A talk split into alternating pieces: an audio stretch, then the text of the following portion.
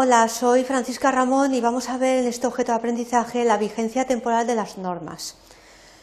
Los objetivos es explicaros eh, los principales aspectos relacionados con la vigencia temporal de las normas en el ordenamiento jurídico español. Para ello voy a desarrollar los siguientes contenidos. En primer lugar, la entrada en vigor de las normas, lo que se denomina la vacatio legis, la pérdida de vigencia de las normas, la derogación de las leyes y cuáles son las clases de derogación que podemos encontrar en nuestro derecho. Cuando hablamos de la entrada en vigor de las normas, tenemos que acudir a varios eh, textos legales que nos resultan de utilidad. En primer lugar, la Constitución española, la Carta Magna, la primera norma de nuestro ordenamiento, garantiza la publicidad de las normas jurídicas, es decir, que se puedan conocer porque se publican y podemos ver el contenido y conocerlo. Luego tenemos el artículo 9.3 de la Constitución española que corrobora lo que os estoy diciendo, pero luego tenemos eh, que acudir al Código Civil en el artículo 2, párrafo primero. Este precepto dice las leyes entrarán en vigor a los 20 días de su completa publicación en el Boletín Oficial del Estado si en ellas no se dispone otra cosa. Entonces vemos que eh, pone una fecha, es decir, 20 días, desde la completa publicación en el boletín, en el BOE, en el Boletín Oficial del Estado. Pero luego hay una excepción, dice si en ellas no se dispone otra cosa, de tal manera que tenemos que ver cada norma en concreto a ver qué es lo que indica. Si no dice nada, serán 20 días desde que se haya publicado en el BOE, pero puede entrar en vigor antes o después. La fecha de publicación en el Boletín Oficial del Estado es lo que va a marcar el nacimiento de la norma, de la, de la norma en concreto, que puede, si no dispone nada, ser los 20 días, pero que puede disponer otra cosa y tenemos que verlo. Si nada se ha dispuesto en esta norma, solamente se podrá aplicarse a los 20 días de su publicación en el Boletín Oficial del Estado, pero eh, esa es la regla que se aplica eh, por la disposición del Código Civil, pero tenemos que prestar atención a cada caso concreto, ver si hay alguna variación en la propia norma, es decir, si expresa alguna cosa distinta. Bien, luego tenemos que ver lo que es la vacatio legis.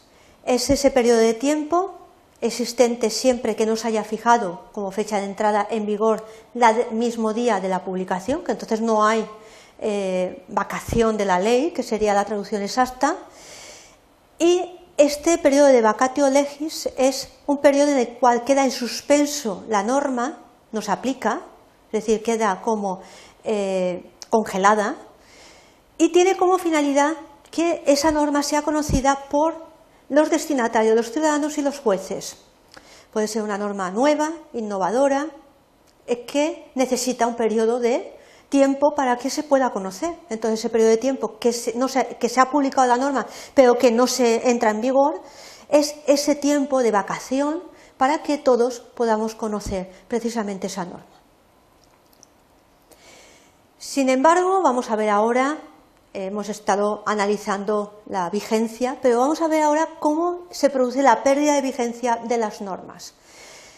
Normalmente las normas jurídicas tienen vocación de permanencia indefinida, se, se dictan para regular todas aquellas situaciones que se puedan producir en un futuro relacionadas con esa norma, pero sin embargo hay que tener en cuenta que hay casos específicos en los cuales se dictan leyes eh, pensadas para una situación muy concreta y determinada, eh, son leyes temporales que se denominan porque tienen eh, como finalidad la regulación de situaciones de carácter limitado. Son el caso de los decretos leyes o las leyes de presupuestos generales. Son casos muy puntuales. Extraordinaria y urgente necesidad o las leyes de presupuestos que se regulan específicamente para eso y luego ya no tienen ningún tipo de eh, aplicación o de sin ningún sentido de validez porque son para ese caso puntual. Fuera del caso de las normas temporales, que son para casos puntuales y muy concretos y determinados, vamos a ver lo que es la derogación de una ley. La pérdida de vigencia de una ley suele producirse porque se haya dictado una ley posterior sobre la misma materia que la contradice. Entonces, deroga la ley anterior. Este, este, supuesto se contempla en el artículo 2, párrafo segundo del Código Civil y recibe el nombre de derogación.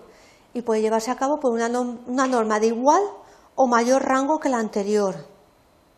De tal manera que una norma de un rango tendrá que ser derogada por una de igual rango o superior rango, no una de inferior rango.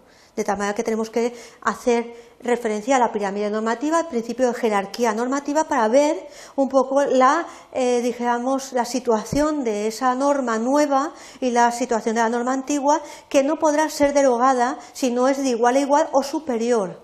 De tal manera que cada eh, norma tiene una validez y un estatus, no son todas las normas iguales.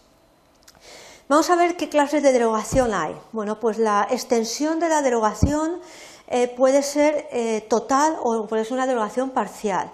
Dependerá de lo que disponga la nueva ley. Puede ser una derogación total, que la nueva ley deroga totalmente a una ley anterior, es decir, ya se va a aplicar la nueva, pero puede ser una derogación parcial eh, que si la nueva ley mantiene la vigencia de una norma anterior en ciertas materias y se derogan pues a lo mejor determinados preceptos o determinadas eh, situaciones concretas eh, que no supone una derogación por completo. Entonces aquí ya tenemos que ver la comparativa entre las dos normas para ver qué es lo que se queda de la norma anterior y qué es lo que se deroga eh, precisamente porque entre la nueva, que no va a ser una ley nueva del todo, sino que luego van a coexistir las dos normas, es decir, la nueva que deroga parcialmente la anterior y la anterior en lo que no se haya derogado.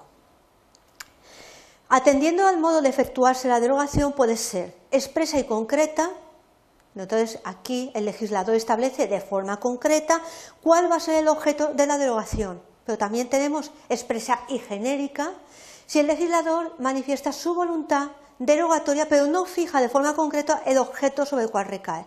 Pero luego también tenemos la forma tácita, cuando ni siquiera el legislador manifiesta su voluntad de derogar, pero viendo las dos normas se deduce del propio contenido de la nueva ley que es totalmente eh, diferente de la anterior y entonces no pueden ya coexistir, se produce una derogación de carácter tácito.